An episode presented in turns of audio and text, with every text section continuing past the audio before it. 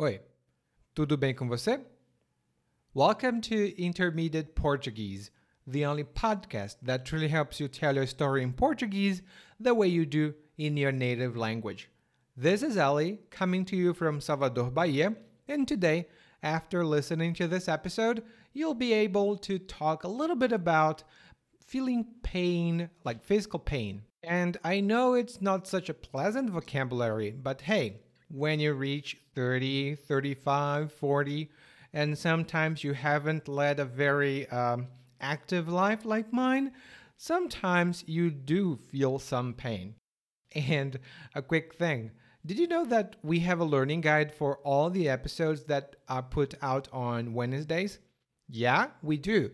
Starting from episode 110, and this is episode 120, by the way. It means that we already have 11 guides.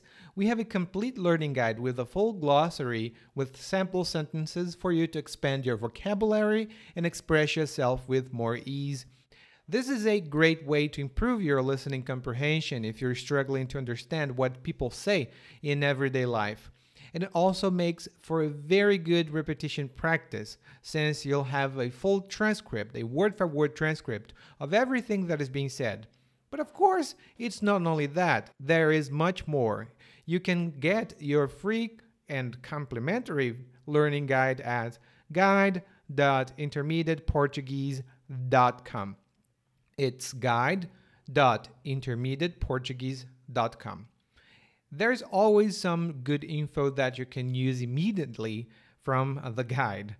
So, and today it's episode 120 Feeling Pain and Describing It.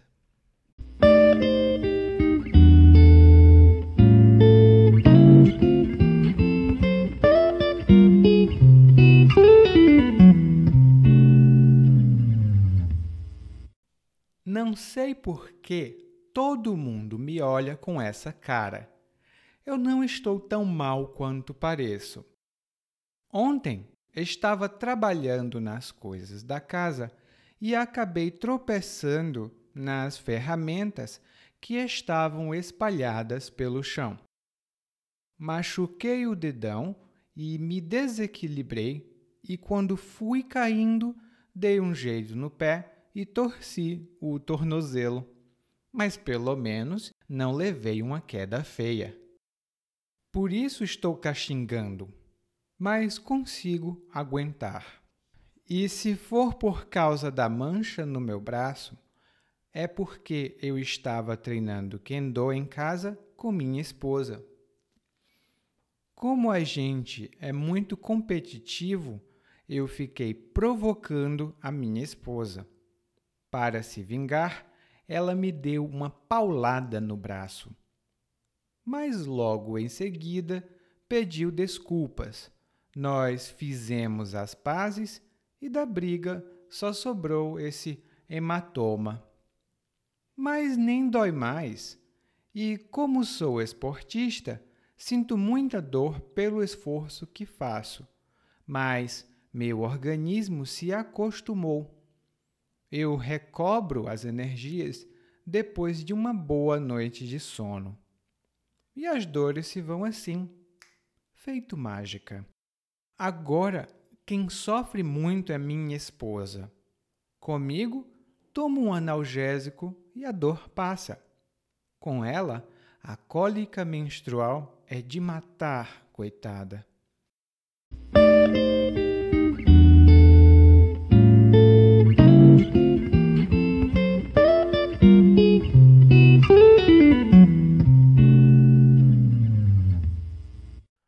Hoje, o narrador fala sobre um assunto que é comum a muitas pessoas.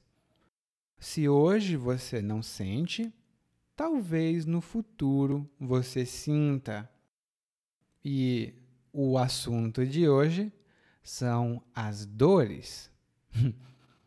Eu, pelo menos, sinto muitas dores porque eu passo muito tempo sentado. Isso não é bom.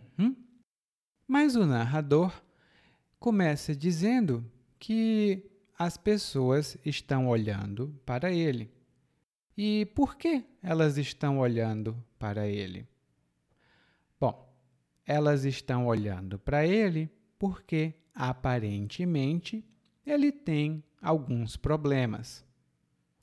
Na aparência dele é possível perceber que ele tem problemas, né? Ele está com algumas coisas no corpo dele.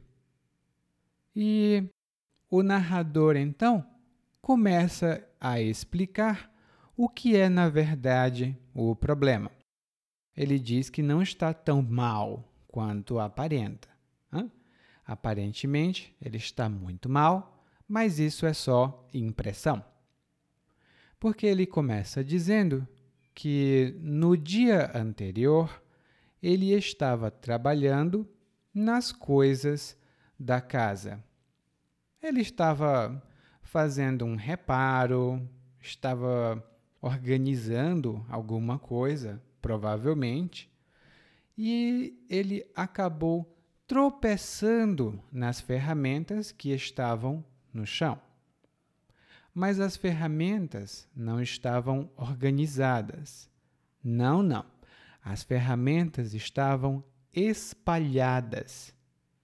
As ferramentas estavam em vários lugares de maneira desorganizada. Elas estavam espalhadas. E tropeçar significa normalmente você bater o pé em algum obstáculo e você tropeça sem querer.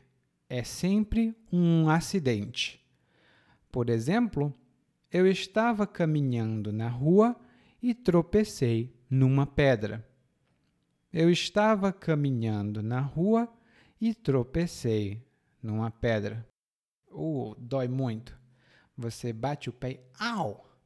Que dor! Ui! Né? Eu, normalmente, quando eu tropeço, eu finjo que eu não tropecei.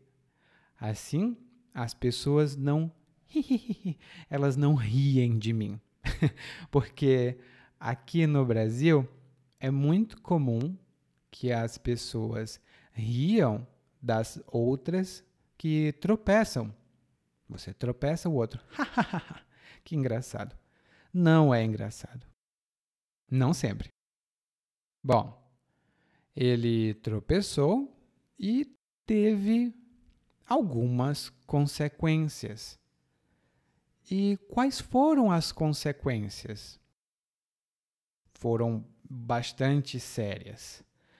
A primeira coisa que aconteceu foi que o narrador machucou o dedão. O narrador machucou o dedão. E aqui nós temos dois verbos, aliás, um verbo e uma palavra. Machucar significa ferir, causar algum ferimento. Você pode machucar o seu pé ou você pode machucar o pé de alguém. Por exemplo, eu estava jogando o lixo fora, mas estava muito pesado. Eu machuquei as costas por causa do peso. Eu machuquei as costas por causa do peso. Você pode, sem querer, se machucar por causa de distração. Você está cortando a comida, você corta, corta, corta e au! Você machuca a sua mão porque você não viu. Hum? E normalmente o machucado dói. Ele, ai, causa muita dor. O dedão que o narrador machucou é o dedo maior do pé. Ele tem esse nome normalmente. A gente diz o dedão. Cada dedo, na verdade, tem um nome específico, mas normalmente a gente tem o dedão e os outros dedos do pé. Bom, mas o narrador só machucou o dedão? Não, não. Ele machucou um pouco mais. Ele se desequilibrou, ou seja, ele perdeu o equilíbrio e, quando estava caindo, ele deu um jeito no pé. E quando você dá um jeito em alguma parte do corpo, isso normalmente significa que ou você machucou essa parte do corpo ou ela está muito desconfortável. Ela causa muitas dores. Por exemplo, eu estava digitando no computador e olhei para o lado e dei um jeito no pescoço. Au! Eu não consigo mais mexer o pescoço direito eu dei um jeito no pescoço. E eu, Ellie, eu dei um jeito na minha mão esquerda. Foi um problema. Então, eu dei um jeito na minha mão esquerda quando eu estava limpando a casa. Agora, eu só tenho a mão direita, porque a esquerda dói muito. Ela está machucada. Hum? Bom, às vezes, nós podemos dar um jeito nas costas, dar um jeito no pé, podemos dar um jeito em qualquer parte do corpo. E dar um jeito tem outros significados, tá? Normalmente é esse significado, mas no guia de aprendizagem você vai ter outros significados lá. Bom, o narrador deu um jeito no pé e ele torceu o tornozelo. E quando você torce uma parte do seu corpo, geralmente uma parte que liga duas partes do corpo, por exemplo, o pulso, os dedos, o braço, tem uma ligação, tem uma conexão. Então, se você torcer uma parte do corpo, isso significa que uma parte faz um movimento para um lado e outra parte faz um movimento para o outro. E é muito, muito doloroso. A parte do corpo fica dolorida. Você, au! E normalmente os jogadores de futebol torcem muito o tornozelo. Eles pisam no chão mas eles pisam de mau jeito, eles pisam de uma forma desconfortável e, au, torcem o tornozelo. Isso normalmente faz o nosso, a nossa pele ficar de uma cor diferente, mais escura, roxa, por causa do sangue. Hum? Torcer tem outros significados que estão no guia de aprendizagem. Se você tiver acesso ao guia, dê uma olhada nos significados lá, tá bom? Bom, o narrador machucou o dedão do pé, deu um jeito no pé, torceu o tornozelo, mas pelo menos ele não levou uma queda feia.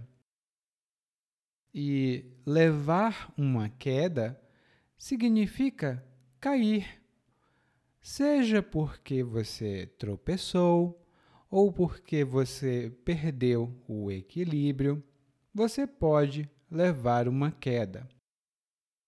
Por exemplo, eu estava andando de bicicleta e estava andando um pouco rápido. Eu perdi o equilíbrio e levei uma queda de bicicleta. Eu levei uma queda de bicicleta. E eu ri um pouco porque eu, eu sei andar de bicicleta, mas eu normalmente levo quedas de bicicleta. Não é muito bom. E você? Você já levou uma queda? E se a queda for muito intensa, nós dizemos que é uma queda feia. Uma queda muito feia. Hum, mas o narrador não escapou sem consequências, porque ele agora tem dificuldades para caminhar. E como nós sabemos disso? Como nós sabemos que ele tem dificuldade para caminhar? Porque o narrador diz que está caxingando. Caxingar significa caminhar com dificuldades por algum motivo.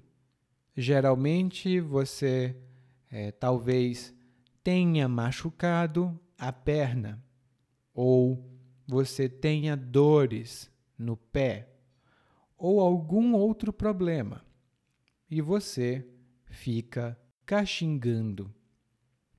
Eu, por exemplo, quando eu machuquei as minhas costas, eu também fiquei caxingando porque eu tive dificuldades para caminhar.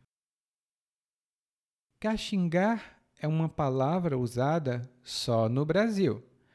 Em outros países, onde se fala o português, as pessoas vão falar cochear ou outra palavra. Então, o narrador levou uma queda e esse foi todo o problema que ele teve. Não. ele teve mais problemas do que esse. Por quê? Ele mostra que no braço dele tem uma mancha. E a mancha é uma marca que não tem forma específica e normalmente, eh, quando a sua roupa não está limpa, ela cria manchas, ela tem manchas. Às vezes, quando você leva muito sol, você vai para a praia, você sai nas ruas e não usa protetor solar, às vezes a sua pele pode ficar com manchas, manchas de sol. Hum? E quando nós envelhecemos, ficamos muito, muito, muito velhinhos, talvez com 90 anos, a nossa pele, às vezes, é, cria manchas. Nós temos manchas por causa da idade. Então, mancha tem vários significados e eles estão todos lá no guia de aprendizagem. E o narrador tem uma mancha no braço. E ele explica: Ah, é porque eu estava treinando Kendo com a minha esposa. E Kendo é uma arte marcial japonesa. Depois o narrador explica que ele e a esposa são muito competitivos, ou seja, eles gostam de competir. E daí o narrador provocou a esposa dele. E provocar significa fazer agir. Você faz alguém agir para é, é, por causa de uma ação que você fez. Você provoca ou você cria uma reação na outra pessoa. Por exemplo, o jogador de futebol ficou provocando os jogadores do time adversário. O jogador ficou provocando os jogadores do time adversário. Ele provavelmente disse: Vocês são muito fracos, vocês não sabem jogar, vocês são péssimos jogadores. Tudo isso são provocações. E, às vezes, quando você provoca outra pessoa, a reação é um pouco, às vezes, é um pouco violenta, né? Então, a esposa do narrador pá, bate no narrador. Ela deu uma paulada. Ela deu um golpe com um pedaço de pau. E foi essa a origem da mancha. A esposa do narrador pediu desculpas. Ela bateu, ela bateu nele e, oh meu Deus, desculpa. E ele desculpou, porque eles são adultos.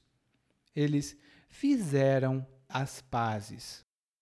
E fazer as pazes é uma expressão muito boa e hoje em dia muito necessária. Significa parar com todas as hostilidades e voltar a ter paz. Por exemplo, depois de anos de conflito, os dois países resolveram fazer as pazes. Depois de anos de conflito, os dois países resolveram fazer as pazes. E você pode fazer as pazes com alguém com quem você brigou. Você no passado, seu filho da tu, e agora você, ou oh, me desculpe, vamos fazer as pazes? Vamos fazer as pazes? Vamos ficar em paz? Bom, eles fizeram as pazes, mas ficou uma lembrança. A lembrança é o hematoma. O hematoma. E o hematoma é uma mancha que nós é, ficamos, né? uma mancha que nós criamos na pele quando nós levamos um golpe ou uma pancada, você pum, e o sangue se acumula debaixo da pele. Esse é um hematoma.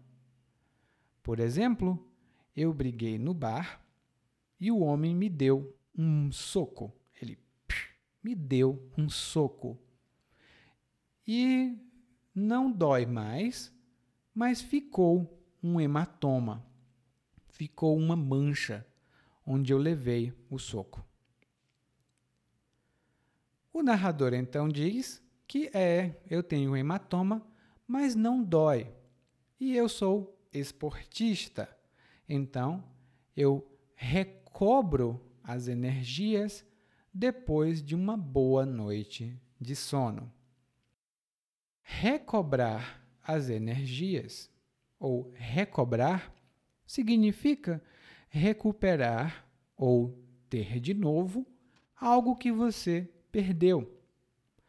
Por exemplo, você pode trabalhar, trabalhar, trabalhar e ficar sem energias, mas depois de comer um pouco, dormir um pouco e descansar, você recobra as energias.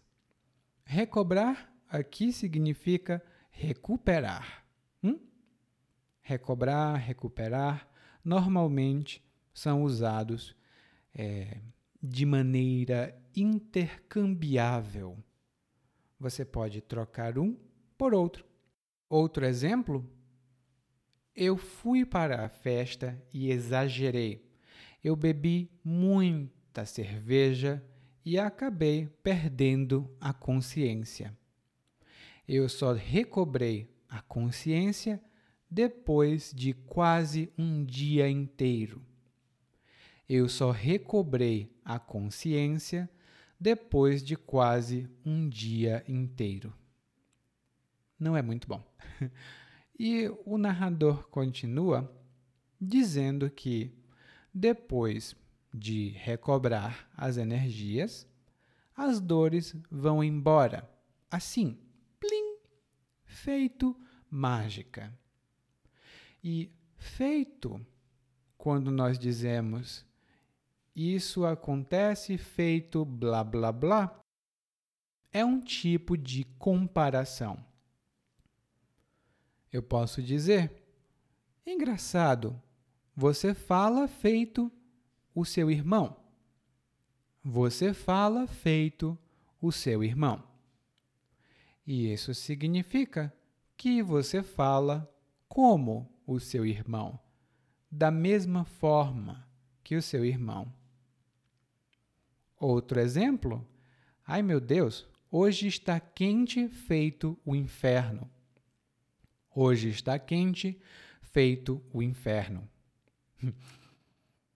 No, no, na minha cidade natal é assim. Lá em Fortaleza é muito quente. Então é quente feito o inferno.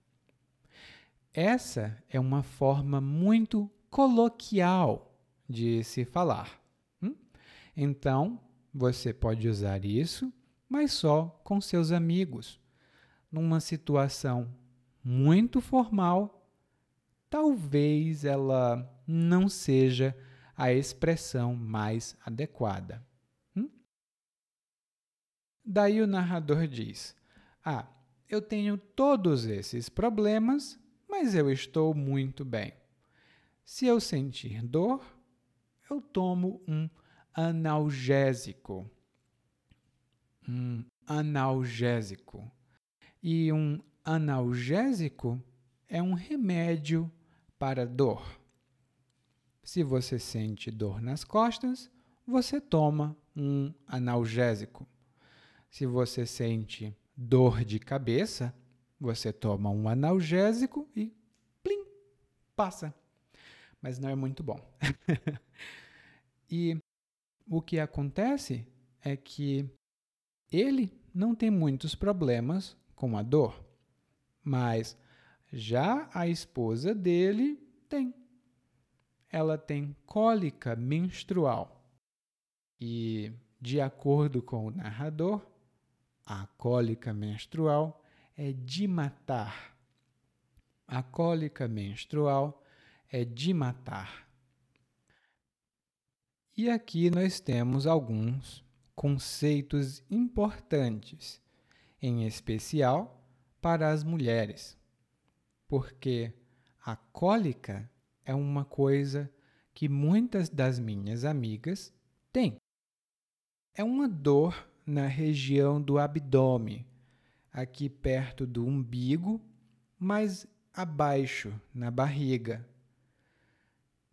Uma dor nessa região do corpo nós chamamos de cólica.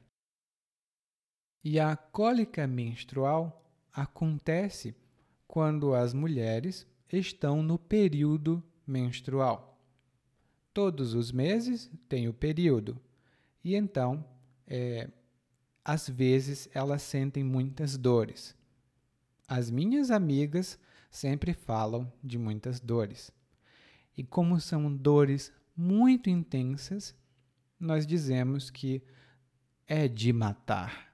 Essa dor é de matar. E quando nós dizemos em português tal coisa é de blá blá blá, significa que tal coisa causa blá blá blá. Por exemplo, o calor no Rio de Janeiro está de matar. O calor do Rio de Janeiro está de matar. Ai meu Deus, essa história é de morrer e de rir. Ela é muito engraçada. Essa história é de morrer de rir. Ela é muito engraçada. E, bom, eu espero que para você as dores não sejam de matar. É muito ruim sentir dores. E o bom é que você não sente dor nenhuma para estudar português. Porque agora nós vamos ouvir o monólogo mais uma vez, mas na velocidade natural. Não sei por que todo mundo me olha com essa cara. Eu não estou tão mal quanto pareço. Ontem estava trabalhando nas coisas da casa e acabei tropeçando nas ferramentas que estavam espalhadas pelo chão. Machuquei o dedão e me desequilibrei, e quando fui caindo, dei um jeito no pé e torci o tornozelo. Mas pelo menos não levei uma queda feia. Por isso estou cá xingando. mas consigo aguentar. E se for por causa da mancha no meu braço, é porque eu estava treinando Kendo em casa com minha esposa. Como a gente é muito competitivo, eu fiquei provocando a minha esposa. Para se vingar, ela me deu uma paulada no braço, mas logo em seguida pediu desculpas, nós fizemos as pazes e da briga só sobrou esse hematoma. Mas nem dói mais. E como sou esportista, sinto muita dor pelo esforço que faço, mas meu organismo se acostumou. Eu recobro as energias depois de uma boa noite de sono. E as dores se vão assim, plim, feito mágica. Agora quem sofre muito é minha esposa. Comigo tomo analgésico e a dor passa. Com ela, a cólica menstrual é de matar, coitada. Oi. Se você ouviu esse podcast até aqui, significa que você pode entender português muito bem. E se você já quer melhorar o seu português, você pode ir para guide.intermediateportuguese.com guide.intermediateportuguese.com Lá você vai ver um guia de aprendizagem para acompanhar os podcasts de quarta-feira e também de domingo às vezes e melhorar o seu português ainda mais rápido para finalmente conseguir conversar com as pessoas e entender mais do que elas falam